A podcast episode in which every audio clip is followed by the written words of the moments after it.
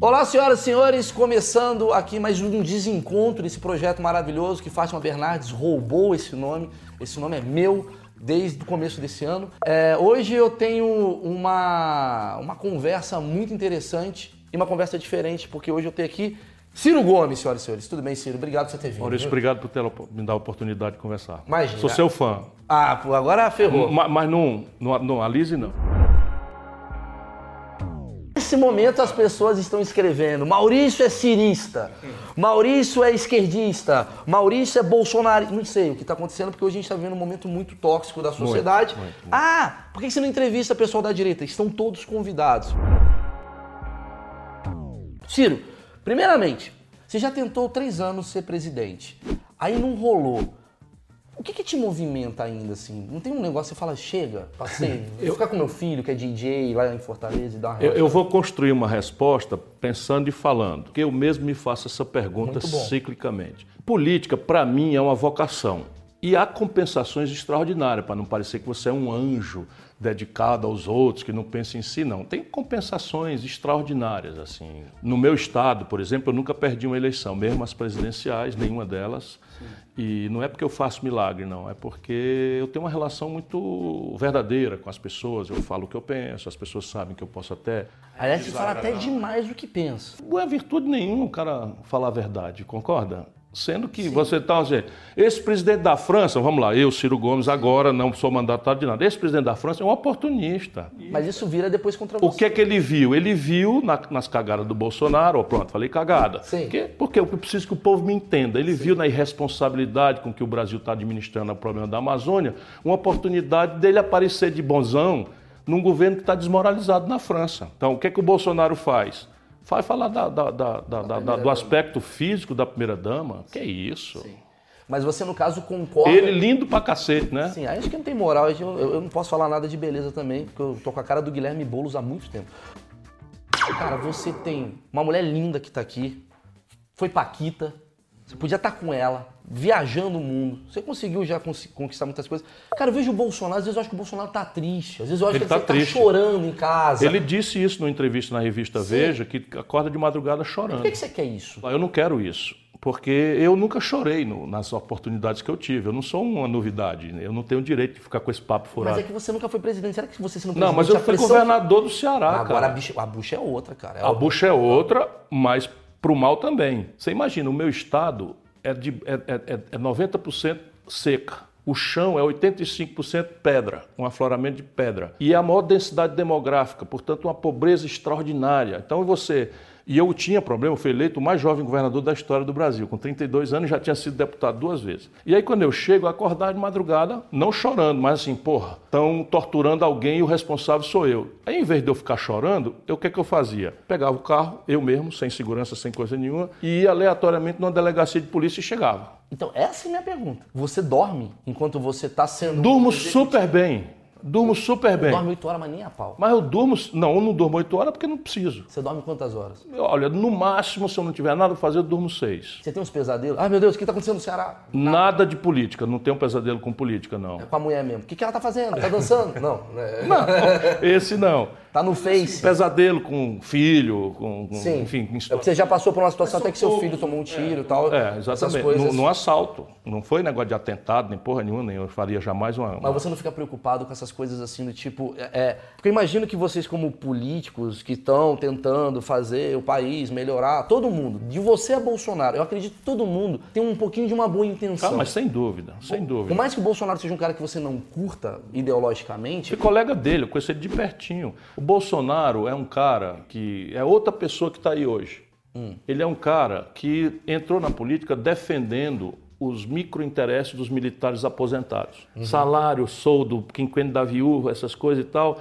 E aí, essa, e aí quando o PT veio para o poder, ele começou também a falar sobre o que esses militares da ditadura consideram revanchismo. Então, a Comissão da Verdade, Sim. indenizar as pessoas da anistia, da- das pessoas que foram perseguidas e tal. Então ele começou a falar sobre isso também, então mudou, porque existe uma direita no mundo inteiro e no Brasil. Certo. Como 64, hum, a partir de- do desgaste que foi muito violento, eles se encolheram todos, foram para o armário. E o Bolsonaro é o primeiro cara que sai do armário. falou isso, vai dar uma merda, Ciro. Não, e, e ele tem, Bolsonaro saiu do ele armário, tem dá problema uma- de armário. Esse outro armário ele também vai ter que pensar no futuro se vai sair ou não, porque ele tem esse problema. Ah, bom, esse é Ciro Gomes. É, Cara, esse, esse cara só fala em sexo, só fala do tamanho do, do, do- do pau dos outros. Mas, ao mesmo tempo, Ciro, você é um cara que também é conhecido pelas suas declarações, digamos, polêmicas. E eu pergunto, você e o Bolsonaro nisso, vocês são muito parecidos. Você não acha que você também teria esses mesmos problemas que o Bolsonaro está tendo através das suas declarações enquanto chefe de Estado? Não, eu, eu no cargo, eu me porto com a liturgia do cargo. Isso eu já fui né, ministro da Fazenda, já fui governador de Estado, já fui prefeito de capital. Você não acha um, um arquivo, uma coisa. Eu, sem mandato, eu procuro ser um cidadão normal. Mas, mas teve, teve uma polêmica, você estava no, você tava no, você tava no ministério, eu acho, você era governador, né? Teve aquele lance todo com a sua ex-mulher, a Patrícia, que você falou aquela, aquela coisa toda Não, do tipo... não tinha cargo nenhum e falei uma bobagem. Sim. Né? E- Você se arrepende das paradas que você mas fala? muito dessa daí. Mas outras? Não, de jeito nenhum. Essa daí por quê? Porque eu quis fazer uma ironia, uma piada besta. Eu nunca fui machista. Metade dos meus secretários na prefeitura de Fortaleza Sim. eram mulheres. Estou Mas te a dizendo. gente é meio eu machista, sou criado, como todo brasileiro e no Nordeste um pouco mais gravemente, criado num ambiente machista. Então eu cansei de rir e de reproduzir piadas como Não, mas eu, Machista. eu falo, eu sou meio Só machistão. depois é que você vai não tem, aprendendo. você não tem um lado meio machistão também? Tipo, Claro, eu não, eu não, eu, por isso que eu peço desculpa, pedir desculpa, porque eu nunca representei. Eu estou falando, eu fui metade dos meus secretários na prefeitura mulheres. Isso há- em 88, quando não era moda. Sim, sim. E Não era um valor importante. E depois governador, mas quase metade do secretário mulher. Criei a PM feminina, criei o Conselho Estadual do Direito da Mulher. Enfim, Mas tem um lado teu que tu queria mudar, ou tu fala assim, não é isso. O Brasil precisa disso daqui, ou você fala, porra, em terapia interna. Tu fala, cara, eu queria melhorar isso. Não, meus amigos, meus amigos me pedem muito, todas as pessoas que me querem bem, para eu tentar controlar as palavras, que eu não posso ser, porque se isso lá no Ceará todo mundo entende como uma expressão normal, não é de falar o que pensa, porque não tem rabo de palha, porque não tem na munheca presa e tal. Em outros lugares a cultura política é diferente, as pessoas ficam assustadas, parece assim que o cara é um estovado, que não consegue controlar as próprias emoções. E esse argumento eu entendo. Eu controlo as minhas emoções. É por isso que eu não peço desculpa, porque o que eu disse, por regra, é o que eu penso mesmo. Também isso não é perigoso? Porque no futuro você pode ser um presidente da república. Aí você cala a boca. Você não vai falar o oposto do que você pensa, mas no cargo você tem que se lembrar que você não é você. Certo. Você é o presidente de uma das maiores nações do mundo, tem uma liturgia para cumprir, você não pode expor seu país a vexame, sua opinião tem que ser guardada para sua equipe. Mas e as pessoas que votaram em você exatamente, pô, eu voto no Ciro porque ele fala o que ele Eu pensa. peço a eles todos, dada a eleição, que não façam isso. Tá bom. Que votem em mim pelas minhas ideias, pelas minhas propostas, pelo meu passado, pelo aquilo que eu estou propondo. Eu pedi para uma pessoa da esquerda, uma pessoa da direita, uma pessoa do centro te fazerem perguntas. É uma coisa que eu gosto muito, eu gosto muito do debate. Né? Quando você vai é, fazer uma, um debate, por exemplo, você foi lá na, na Globo e tal, primeiro até tem uma pergunta para fazer. A sua reação com o Daciolo, a primeira vez que você viu, eu achei muito, muito estranha. Você olhou e falou para ele, como é que foi aquilo, irmão? Você viu o Daciolo Dos falando- candidatos todos, eu era amigo. Vê se pode. Porque eu conheço todo mundo e tal. Tem alguns que eu tenho uma relação muito próxima. Eu fui colega da Marina, eu fui colega ministro do, do, do, do, do, do Meirelles. do Meirelles.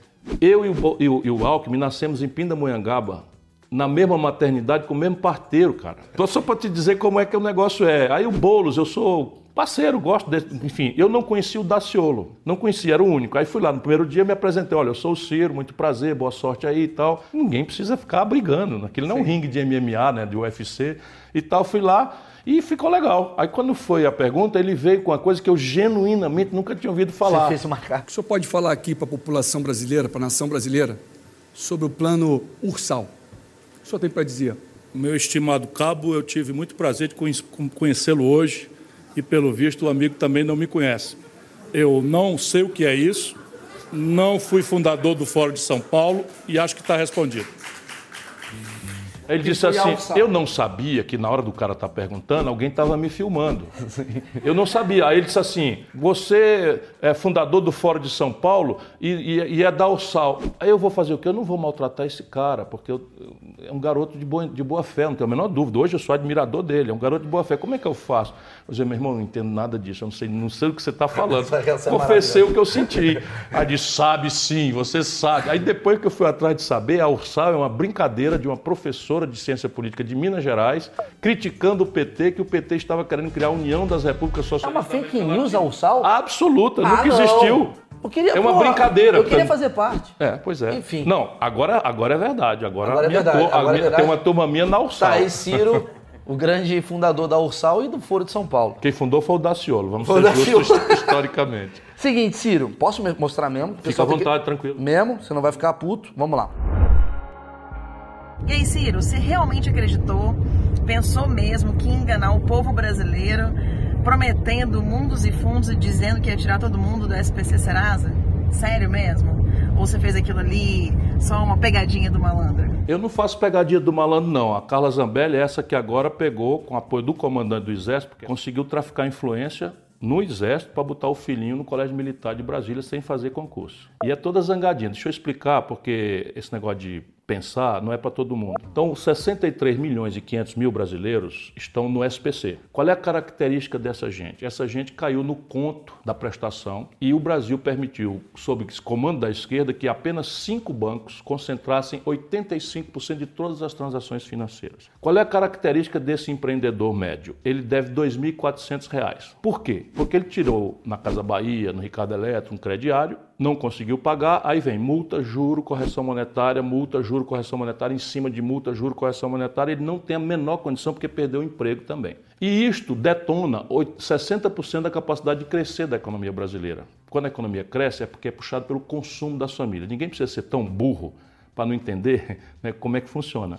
Se eu consumo, o comércio vende. Se o comércio vende, encomenda da indústria. Se a indústria encomenda da, da, da da- matéria-prima. O oposto é verdade. Se eu não compro, o comércio não vende. Se o comércio não vende, encomenda da indústria. Então, a Carla Zambelli, até ela é capaz de entender né, uma, uma baboseira dessa. Porém, o que, que acontece hoje? O Serasa dá um- faz um leilão e desconta 90% da prestação. Qual é o problema? O cidadão não tem os 10% para pagar. Qual é a minha proposta? Simples assim: o governo entra, media esse, esse, esse, esse desconto de 90%, faz uma continha aí, não sei se ela consegue, mas é fácil de fazer. R$ 2.400 menos 90% vai dar o tamanho médio da dívida que fica. Isso o cidadão vai sozinho, isolado. A Gisele está falando ali como se eu fosse machista, porque estou dizendo que a Carla Zambelli é burra. Existe homem burro e mulher burra. Eu não estou sendo machista. Existe homem burro, por exemplo, o chefe dela, e existe mulher burra, por exemplo, ela. Então, quando você dá desconto de 90%, chama a Caixa Econômica e o Banco do Brasil e refinancia isso em 12 vezes, 14 vezes, 20 vezes, com juros de 10% ao ano. O banco ganha dinheiro e nós restauramos a capacidade de crédito Você acha que de quem tá puto com essa sua ideia, os bancos? só os bancos, porque isso é uma fórmula de escravidão. Agora deixa eu explicar para ela. Vai nos arquivos da Câmara e olha um negócio chamado REFIS. Isso é uma sigla que quer dizer o seguinte: o governo faz com dinheiro público isto que eu estou propondo para os pobres, para a pequena classe média, sem dinheiro público. O governo todo ano pega 100% do que o cidadão está devendo e não pagou de imposto, de multa, da Receita Federal e dispensa com o voto desses canalhas que infestam a vida pública brasileira, que chama refis. Então, repare, tem nada de propor porra nenhuma. Se o Bolsonaro não leu, e nós agora temos tempo, nós não temos eleição. É só ver, por exemplo, o que é que o Paulo Guedes mandou a Caixa Econômica fazer. Ô, burrinha, a Caixa Econômica já começou a fazer a minha ideia. E eu faria simplesmente para todo mundo. Certo. Ó, não vou discutir aqui. Eu tô só. Agora, agora Não, vir- meu irmão, não tem problema nenhum. A responsabilidade pelas minhas falas é minha. Sim, sim, claro. E eu claro. só falo Por isso favor, porque ela é eu muito tô fudido. arrogante. ela é muito arrogante. Então, com arrogante, a gente tem que ser arrogante e meio. E ela é basicamente burrinha e desonesta. Só isso. Bom, eu fiz um webbullying com a Carla Zambelli, assista no canal. Eu acho que é que eu posso falar.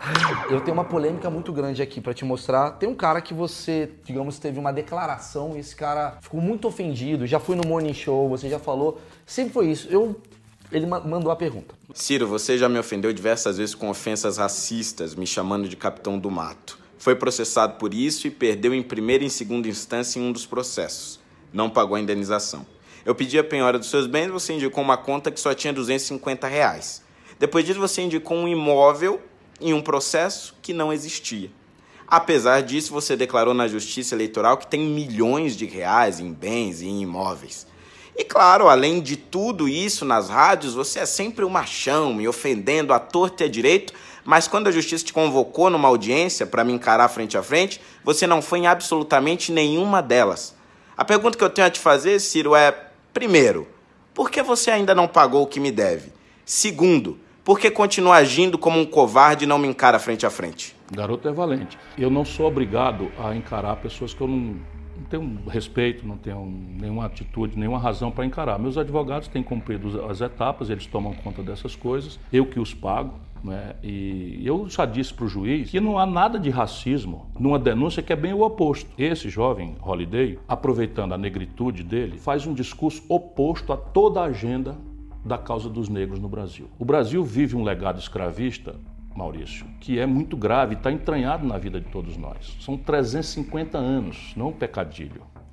E o desapreço é, explode assim: dois terços da população carcerária são jovens negros como ele, Dois terços das mortes, dos 57 mil homicídios que aconteceram no Brasil, jovens negros da periferia. Então você tem todo um esforço de alguns brasileiros, inclusive branquelos como eu, que se consideram solidários, mas não tem um ponto de fala. Ele tem um ponto de fala. Então o ponto de fala dele, de um jovem negro, é contra as cotas, é contra né, a denúncia da, do, da discriminação, por razões raciais. E, e, eu então denuncio isso. E quem é que fazia esse papel na história do, da, do escravagismo brasileiro? Era um negro cuja cabeça tinha sido deformada ou pelo suborno ou pela opressão levada ao limite extremo, que fazia o papel de bater e de, de, de, espancar escravos. Esse chamava-se Capitão do Mato. Então eu não quis ofendê-lo, muito menos do ponto de vista racista, você racial. Tá então que você, você, colocou ele num cargo. Ah, recentemente, jovem Holiday. Hoje, recentemente, o país está chocado porque um garoto negro foi roubar um chocolate num supermercado e por isso merecia ser punido. Portanto, eu não estou nesse esquerdismo sim, infantil. Sim. Quem rouba tem que ser punido. Mas uma coisa é você roubar um chocolate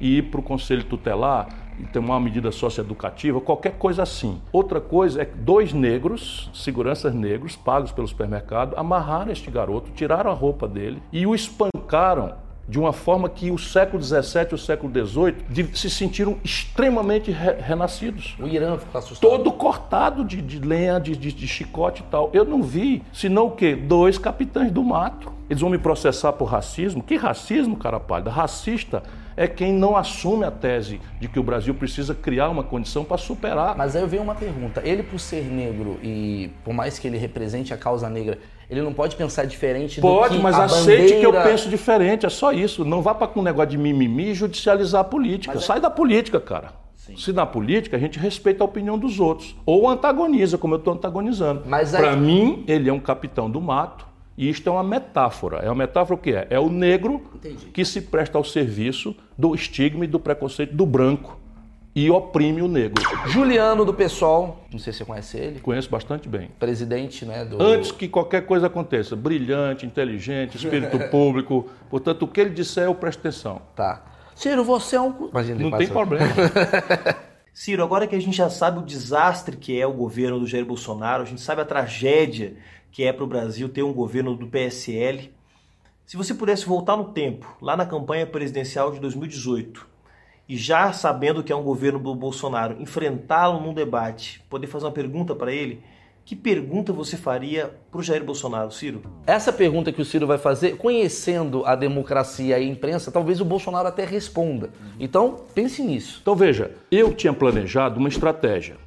Porque o Bolsonaro é tão agudamente despreparado que, se você for com muita sede ao pote, você vai parecer arrogante. Então, eu tinha resolvido fazer uma coisa lenta, gradual para demonstrar o despreparo do Bolsonaro. Era a única coisa que eu ia fazer. E mesmo para representar especialmente os valores que ele agitou. Decência, ele não é sério. O compromisso de combate à segurança, ele não entende nada disso. O Moro está sendo simplesmente destruído devagarinho sempre pelo Bolsonaro. E a outra coisa era o combate à, à, à questão da, da corrupção. Nova política, imagina, o Bolsonaro, 28 anos de deputado federal, ligado a tudo que não presta, que está preso no Rio de Janeiro. Quatro governadores presos no Rio de Janeiro. Bolsonaro apoiou os quatro. Tribunal de Contas, Assembleia Legislativa, ele é ligado ao Eduardo Cunha. O Bolsonaro chamava o Eduardo Cunha de herói. Eu fui colega do Bolsonaro na Câmara, conheço bastante ele. Então ele era uma grande falsidade e eu ia tentar demonstrar isso no debate. Quando ele levou a facada, ele arranjou uma, uma, uma desculpa razoável para não ir para o debate e aí não fez. Mas a pergunta que eu faria hoje é: Bolsonaro, você tem coragem de ganhar essa eleição? O que, é que você vai fazer no dia seguinte com o Brasil? Aí eu pergunto, o que, que você vai fazer no dia seguinte?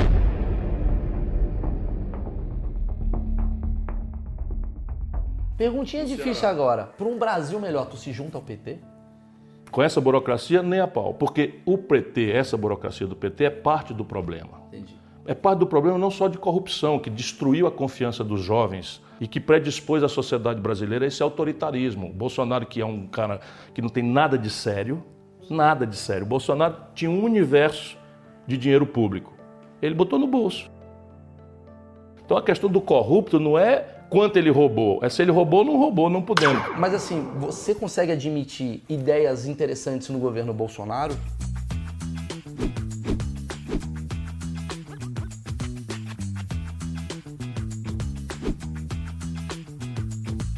Ideia não, atitude sim. Atitude, vamos Por lá. exemplo, vamos lá. O Bolsonaro fez uma coisa que eu a considerava uma irresponsabilidade de todos os governantes brasileiros dos últimos 20 anos, que foi ver nascer as facções criminosas e deixar que elas ficassem dentro dos presídios, dali comandando a disputa do tráfico e matando gente de dentro da cadeia. Então o Bolsonaro não demorou 60, 90 dias, fez o óbvio. Mas ninguém fez, nem o Lula fez, nem a Dilma fez, nem o Fernando Henrique fez. Transferiu os chefes do PCC, do Comando Vermelho, dessas facções, para os presídios federais e cortou a rede de comunicação. Isso é muito importante. E é uma atitude que você falou, tá aí, é da direita, não tem a ver com. Pouco interessa. Exatamente. Eu tenho um observatório trabalhista. Por exemplo, recentemente ele assinou a medida provisória na contramão de todos esses valores fascistoides que ele cultiva, que foi talvez influência da primeira-dama, não interessa, fez, criou uma lei permitindo que você pague pensão aos filhos anencéfalos, aqueles que tiveram microcef... anencéfalo, não, microcefalia, causado pela zika. Meteu um monte de contradição, de filtros, não sei o que e tal, mas tá aí, eu estou só prestando atenção. Sim, sim, sim. Eu Você presto consegue, atenção em tudo. você consegue então ter essa análise, digamos. E eu faço uma macroanálise. Tá. Se a gente for honesto, não foi o Bolsonaro que criou essa crise. Quem foi? Foi o PT. Certo? Foi o Lula, num primeiro momento de forma muito bem intencionada, explodiu o crédito, tanto para as famílias quanto para as empresas, e na rebordosa, o país está com uma crise de crédito. 63 milhões e 500 mil brasileiros com nome sujo no SPC. Sim. Então viveram um momento de euforia e se treparam. E não foi o Bolsonaro que produziu isso. E o empresariado. É o maior nível de endividamento da história. Então veja, então não foi o Bolsonaro que criou a crise, mas ele está agravando, está aprofundando a crise. Até que ponto isso é, é- é- é- é religioso? As Não, não que- pode ser religioso, As mas coisas que você propõe e as coisas que você de fato executa. Porque uma coisa é você pensar e possibilitar aquilo. É quando você mas, entra no mas cargo... a eleição é uma espécie de contrato. A eleição séria, é um, especialmente no presidencialismo, Maurício. Por quê? Porque o presidencialismo bota a responsabilidade toda na mão de uma única pessoa, diferente do parlamentarismo, que é um coletivo, e é um, um programa e, e cai. Mas, por exemplo, temos uma menina no seu partido, PDT, Sim. Uhum. que é a Tabata Amaral, certo? Uma menina que entrou agora da nova Eu que política. recrutei. Exato. E ela tá lá e ela, digamos, ela... O PDT é o partido que, digamos, tem a, ela tem a simbologia do PDT, tem a ideologia do PDT, mas ela, de vez em quando, ela pensa coisas distintas ao que o PDT quer. E aí, não há um radicalismo tipo, você tem que votar de acordo com aquilo que eu quero, sendo que ela pode ter, talvez, um pensamento além disso. Isso não vira religião, você seguir à risca o que um Se partido for quer? como você está colocando, está errado. Ninguém deve asfixiar a capacidade crítica de fazer um debate aberto, plural. Até especialmente porque as ideias prontas estão todas desmoralizadas. Portanto, a gente precisa valorizar o pensamento, valorizar o debate, valorizar a discussão. Nesse período todo de quase oito, nove meses, nós só fechamos questão numa questão, só nessa da Previdência. E nós não fizemos isso de cima para baixo. Nós fizemos isso numa reunião com os 500 mais importantes militantes do partido, do país inteiro. A Tabata estava presente e nós abrimos a discussão. Nós somos o único partido que tem uma proposta alternativa, com começo, meio e fim, com os números que o governo não tem. Na nossa proposta, o problema da Previdência estaria resolvido em 12, 24 meses, o governo está propondo em 10 anos. Só que a nossa proposta cobrava mais dos ricos e menos dos pobres. E ela não deu um pio nas reuniões que o partido fez. Ali poderia ser um momento que ela teria que levantar a mão. Porque essa por isso que não é religião. Na religião o padre vai lá no palanque, ou o pa- o pastor vai lá no púlpito, vai lá no palanque, vai no púlpito, no altar, e diz: Deus mandou, Deus disse, Deus não sei o quê. E você diz Amém. Sim. Não é o nosso caso. ninguém Nós abrimos a conversa, demos a oportunidade para todos discutirem. E ao fim, unanimemente, com o voto dela, inclusive, nós tiramos a posição do partido para anunciar a guia. Aí eu pergunto, o que, que você vai fazer no dia seguinte? Entre a eleição e a posse, eu, eu convocaria todo o mundo organizado brasileiro, toda a representação popular, partidária de todos os partidos, para discutir uma agenda fora de governo e oposição. Basicamente, consertar a conta pública e, e construir caminhos para consertar os quatro grandes motores que estão impedidos de, impedindo o Brasil de crescer e gerar emprego. Consumo das famílias, que a, a Boboquinha lá já me permitiu explicar, né? emprego, renda e crédito. O, Boboquinha é muito... o, o investimento empresarial, consertar a conta pública, e aí é simples de fazer. O Brasil é um de dois países do mundo que não cobra imposto sobre o lucro e dividendo das grandes corporações. Por isso é que me atacam tanto, porque eu, eu mostro as coisas. Então, o mundo inteiro cobra tributo progressivo sobre lucros e dividendos das grandes corporações. Só o Brasil e a pequena Estônia, um país do leste da Europa, não cobram. O Brasil dispensa de impostos 331 bilhões de reais no orçamento do ano que vem, que o Bolsonaro acabou de propor. Sim, o sacrifício geral, 331 bilhões de isenção, não é só negação. Se eu cortar 20% disso, nós já fizemos no Ceará, porque o tempo é de crise, eu arrecado quase 70 bilhões mais. 140 Olha, bilhões já tô doido, cada As contas já me deixou maluco aqui, velho. O Ciro é muito rápido Não, tô, eu tô contas. só dizendo o seguinte, burro, o buraco não é 20% não, é, não é porque não deixa o povo entender. É o seguinte, esse ano vai difícil, acabar o velho. ano, o Brasil, entre tudo que ele arrecada e tudo que ele gasta, mal e porcamente, com o povo faz, passando pão que o diabo amassou, vai faltar, vão faltar 130 bilhões de reais. Eu te dei aqui o caminho que em dois, duas providências simples de fazer tecnicamente, em 12 meses a gente arrecada 140. Ciro, eu- 140 menos 130 já sobrou 10 bilhões para a gente começar a Eu conversar. descobri o problema, Ciro. Você não ganhou. Você fala muito de matemática. Eu não entendo porra nenhuma. Brasileiro, às vezes, tá, mano. Fala em linguagem de futebol. Vou falar, porra. emprego não é consequência de conversa fiada de político. Pronto, emprego assim, é consequência de investimento. Resumindo, a gente é um. A gente, a gente tá sem dinheiro, fudido. A gente não está sem dinheiro. O problema é que nós estamos com muito dinheiro desviado para 10 mil famílias de barões que vivem do- da O problema é especulação que a gente financeira. vive numa casa fudida na favela e a gente tá com a porra de uma antena da net e um carro Lamborghini que a gente comprou e a gente não tá sabendo pagar essas, essas dívidas que a gente tem. Seria mais ou menos isso? Se você considerar que a Lamborghini e a antena de internet são os banqueiros Sim. e as 10 mil famílias que ganham no juro, sim, é verdade. Entendi. Mas quem está na favela é o povo.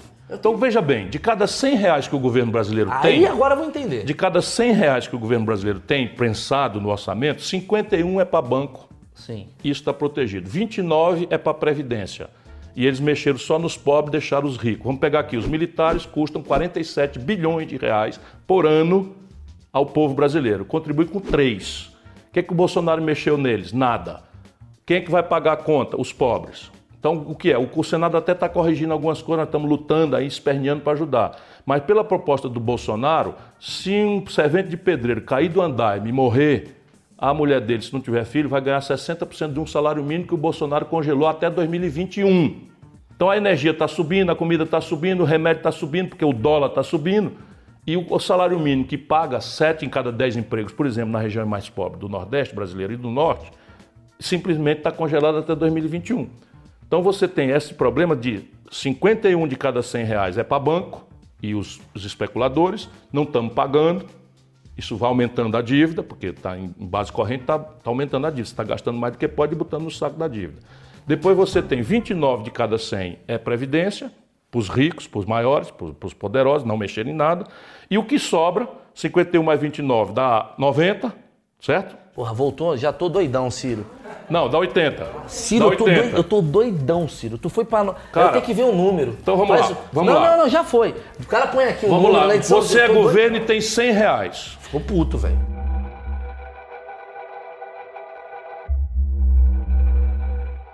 Você tem que ser mais simples, velho. Você tem que xingar. Fica xingando as Não, pessoas. vamos devagar. Então, você tem 100 reais, você é governo e tem 100 reais. 51 você torra com, com, com juro, com Sim. agiota, 29 você torra com previdência e sobra 20. Dos 20 você tem o custeio da saúde e o custeio da educação, que estão apertados e não tem mais investimento para nada. Agora entendi. É mais fácil, porra. Deu um puta volta. É, né, sua mulher tá, tá claramente olhando pra mim com olhar de. Ele é prolixo às vezes. Eu tô vendo aqui a sua mulher com olhar. É verdade. Porque você. Aí tá, porra, Cirão, falamos certo. É, verdade, cara. é tem que verdade. ser, pô. porque- É porque, sabe, eu estou fazendo uma aposta na eu tô vendo minha inteligência do mãe povo. assistindo. Não, não, minha mãe tá assistindo. Minha mãe esses dias ela foi pegar 10 contas, ela, Ela sabe 100. mais do que o governo. Todo Não, mês ela sabe como dia- aperta. Você não faz ideia. Minha mãe, o nome da minha mãe é Denise. Você tem, você tem entender quem que é o Brasil? Um Dona abraço. Denise, um abraço. Minha mãe, o nome dela é Dona Denise. Um dia ela tava tomando uma cerveja, ela falou, garçom, eu quero uma cerveja. O garçom falou, Estela. Ela falou, não, é Denise. Ela achou que é isso. Esse é o Brasil, porra. A minha mãe é o Brasil. Muitas pessoas têm me dito isso. Eu vou achar um jeito. Eu acho que falta às vezes uma compreensão. Às vezes eu chego, as pessoas não entendem a palavra sancionar, a turma não entende essa porra, não. Sabe o que eu chego à conclusão? Olha, tô, tá certo, imagina, o Ciro mas tá vai- certo. Mas é, eu chego à conclusão que o Brasil, ele tem uma idade muito jovem, a gente é um adolescente. E um adolescente, tipo, eu, eu acho que cada país tem uma idade. Eu, eu- eu- eu vou no caminho da metáfora. O Japão tem 70 anos, é tiozão, então faz hospital. Quem faz hospital? O jovem no Japão tá puto. Ele fala, não tem nada a ver comigo. O brasileiro é um jovem, um adolescente. Então quando ele ganha dinheiro, ele quer comprar o quê? Estádio. Ele quer mostrar que é tipo um relógio, é isso. Só que a gente é um adolescente que não sabe fazer conta.